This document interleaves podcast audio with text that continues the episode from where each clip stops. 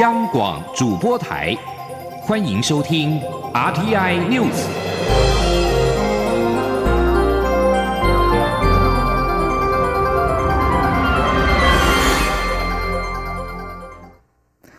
各位好，我是张淑华，欢迎收听这节央广主播台提供给您的 RTI News。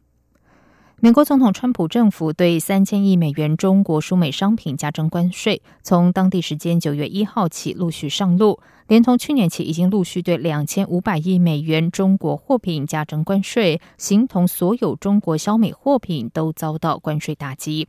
美国从一号起对三千亿美元中的一千两百五十亿美元中国货品加征百分之十五的关税，剩余货品关税将于十二月十五号生效。去年已经加征的两千五百亿美元的中国商品，十月一号税率也会从百分之二十五上调到百分之三十。而中国也对价值大约七百五十亿美元的美国货品加征百分之五到十的关税。另外，从十二月十五号起，也将恢复对原产于美国的汽车及零部件加征百分之二十五及百分之五的关税。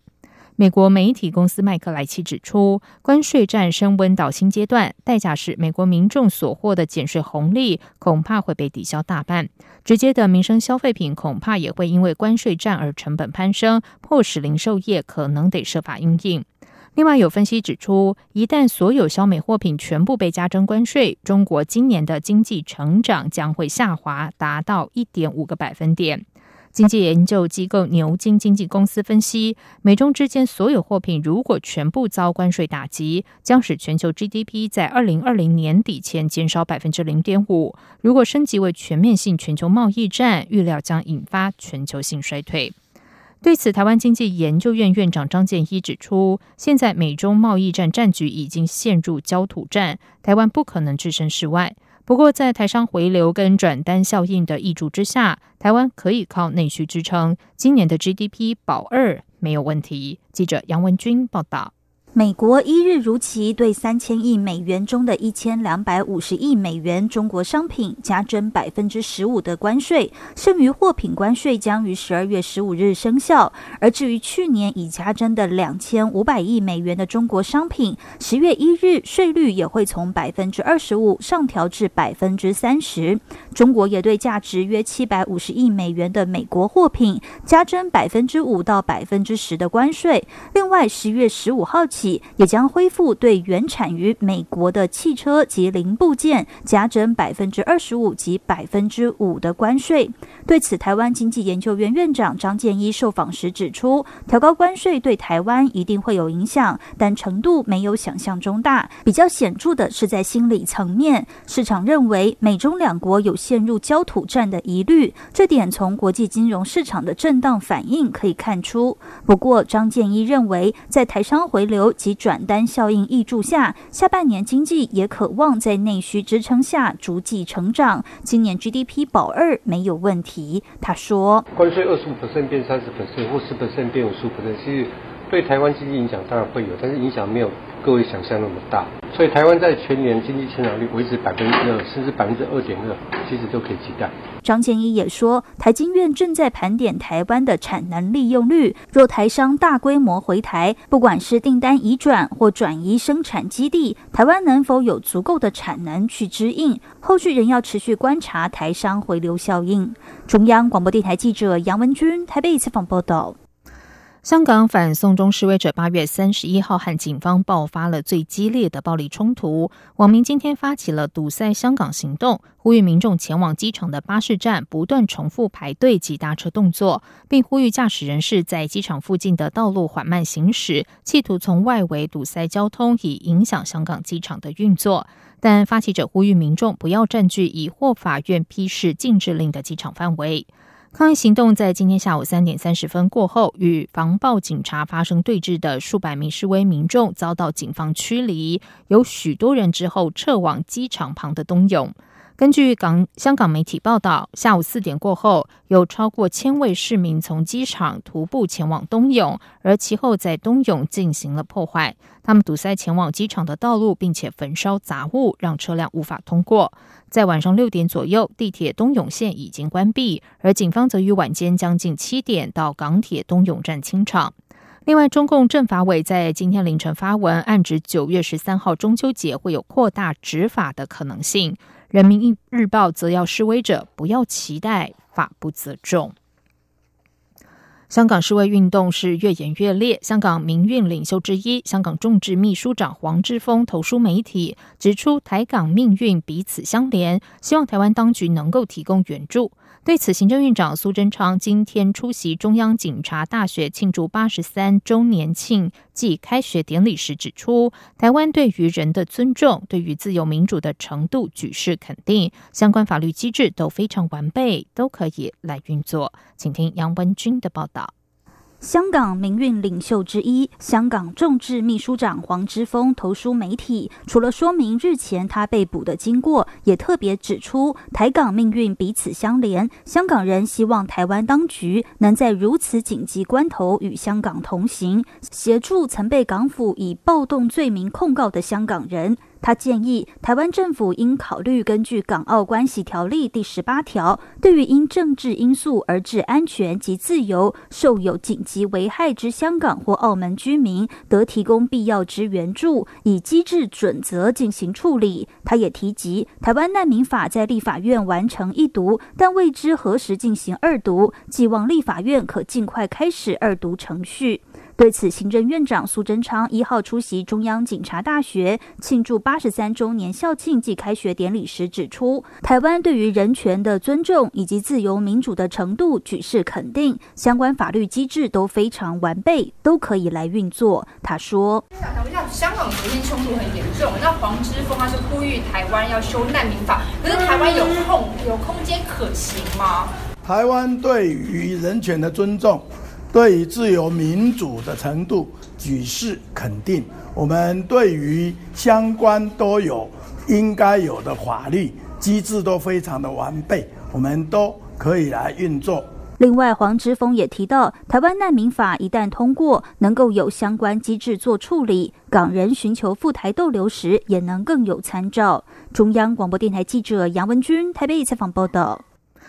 二零二零蔡英文总统连任全国受政大会今天登场，蔡总统亲自受政给各县市进总干部和百工百业后援会代表，宣告竞选队伍已经整队完成，竞选连任鸣枪起跑。操盘手林夕耀指出，这次选战和以往选举。有比较大的不同，在于网络影响力越来越大，传统各地组织战必须适应新的社会潮流。他也拜托各地竞选干部多重视网络社会，透过网络传播讯息和动员的重要性。单纲组织工作的审发会受访时指出，今天受证之后，全国各地的竞选总部展开更深入各角落的竞选工作，把每个支持蔡总统、每个关心台湾的人集结起来，用最有效率的方式把选举工作和理念推展到各个角落。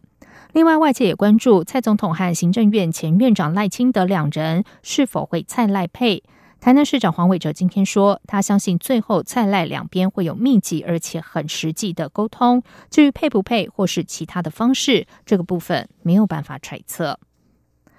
国民党总统参选人韩国瑜则是面临到党内的分裂危机，下乡形成的故装意味浓。日前先是和初选挺郭的南投县长林明珍合体，今天再到彰化县喊亲王的彰化县长王惠美同台，八号将会回访新北。拒绝接竞选总部主委的新北市长侯友谊，到时候是否会力挺，备受关注。此外，有媒体报道指出，传出国民党主席吴敦义请人向红海创办人郭台铭表达，韩国瑜可能选不下去，希望郭台铭当备胎。国民党文传会代理主委陈美华今天表示，媒体报道纯属子虚乌有之事。韩国瑜是经过国民党总统初选选出的唯一总统参选人，吴敦义也再三宣誓，要求国民党全党上下尽力辅选，让韩国瑜在总统大选中获胜。国民党不可能换掉韩国瑜。郭台铭办公室则是表示，郭台铭对于换瑜绝无想法。另外，外传郭台铭搭档竞选副手人选锁定新北市长侯友谊的二哥高医大附设医学院院长侯明峰。郭台铭表示，如果找能够跟他一起经营中华民国的未来，侯明峰绝对非常合适。但有很多事见光就死，他会在最短时间去拜访侯明峰。而台南市。而台北市长柯文哲是筹组了台湾民众党，遭外界质疑立委提名的策略是报复式的提名。柯文哲今天表示，蓝绿两党在每个区域立委都有提名人选，有时候第三势力提名人选就容易被过度解读，但他认为就是顺其自然，该怎么做就怎么做。记者郑玲报道。台北市长柯文哲成立台湾民众党，进军二零二零立委选举。但民众党中常委林富南在脸书贴文表示，党内有意选立委的人在哪个选区有仇人，就提名他去斗掉仇人。被质疑区域立委是采报复性提名。柯文哲一号受访时表示，因为现在蓝绿两党在区域立委都有提名人，有时第三势力提名人选会吃到蓝的票，也会吃到绿的票，容易被过度解读。既然台湾在过去如果都是用蓝绿。在做思维的时候，那你现在人家，人家候选人都已经提出，你才提出，人家说啊，这个吃到绿的票是不是要护航蓝的？或吃到蓝的票，就说这个是要故意对绿人好，所以这个有一点麻烦的。不过我想是这样的哦，就该怎么做就怎么做的，也不要说，因为我们既然没有说把蓝绿当做唯一的思考模式嘛，哈，所以。顺其自然的，该怎么做就怎么做。至于柯文哲日前接受专访时说，九月十七号之后，如果红海集团创办人郭台铭没有去登记，他就去跟亲民党主席宋楚瑜商量，看要不要提名他。这个说法被亲民党立委李红军骂消费亲民党，柯文哲则强调没有要消费亲民党。不是，我是说。如果过了九月十七的话，你知道唯一另外一条参选的路就只剩下时代力量或亲民党的提名了。不过那个机会机会是几乎是没有了，哇，人家有人家打算。媒体也问到郭科王三人下一步有何打算，柯文哲说：台湾社会有这个需要，但还是要努力去产出社会有需要的东西，不是别人有需要就要对产品埋单。对于大选越靠近，蓝绿攻击第三势力的力道是否也越大？柯文哲表示，这本来就是预期。中的事就依法行政，顺其自然就好。央广记者郑玲采访报道。在外电消息方面，以色列总理尼坦雅胡今天重申选举承诺，表示他所领导的执政党若是赢得本月大选，他将会合并约旦河西岸由以色列打造的多个屯垦区。尼坦雅胡曾经于今年四月做过这项选举承诺，但即使今天重申承诺，他仍然没有就合并屯垦区公布时间表。以色列在约旦河西岸新建屯垦区，一直是以色列和巴勒斯坦和平谈判的最大障碍之一。巴勒斯坦方面不断向国际社会发出呼吁，担忧尼坦雅胡将会破坏国际社会的共识，在美国总统川普的撑腰之下，公然合并约旦河西岸的屯垦区。以色列历经数十年在约旦河西岸屯垦新建之后，根据以色列的资料，已经有超过四十万以色列人居住在这些屯垦区内。至于当地的巴勒斯坦人，依据巴勒斯坦统计局的资料，人数约有两百九十万人。缅甸若开邦的洛辛亚穆斯林两年前遭到缅甸军方血腥镇压，迫使大约七十四万的洛辛亚人逃到邻国孟加拉避难之后，缅甸军方罕见的动用军事法庭调查一起去年二月获得媒体报道的洛辛亚乱葬岗事件。美联社二零一八年发出了一篇报道，指位于若开邦的古达平村被人发现至少有五处乱葬岗，并指乱葬岗内的尸体是遭到缅甸军方佛教徒暴民所残杀残杀的洛辛亚人。但是缅甸政府否认指控，并说乱葬岗内的尸体是恐怖分子。不过，根据法新社报道，缅甸军方的官方网站八月三十一号公布的讯息，指军方发现当时在古达平村的后续指令有疏漏之处，并表示军事法庭将依据军法展开调查程序。缅甸军方发言人邵敏通今天向法新社证实，军方的确已经展开调查，不过他仍然指乱葬岗只是一种说法。他说，目前还无法公布详细的讯息。根据逃到孟加拉边境的洛辛亚难民，缅甸士兵和佛教徒报名攻击若开邦的洛辛亚人，并在杀害他们之后，将尸体丢进随地挖掘的大坑。但根据去年缅甸国营媒体发布的讯息，军方声称他们是在遭到古达平村大约五百名村民的攻击之后，被迫采取自卫手段。以上，央广主播台，谢谢收听。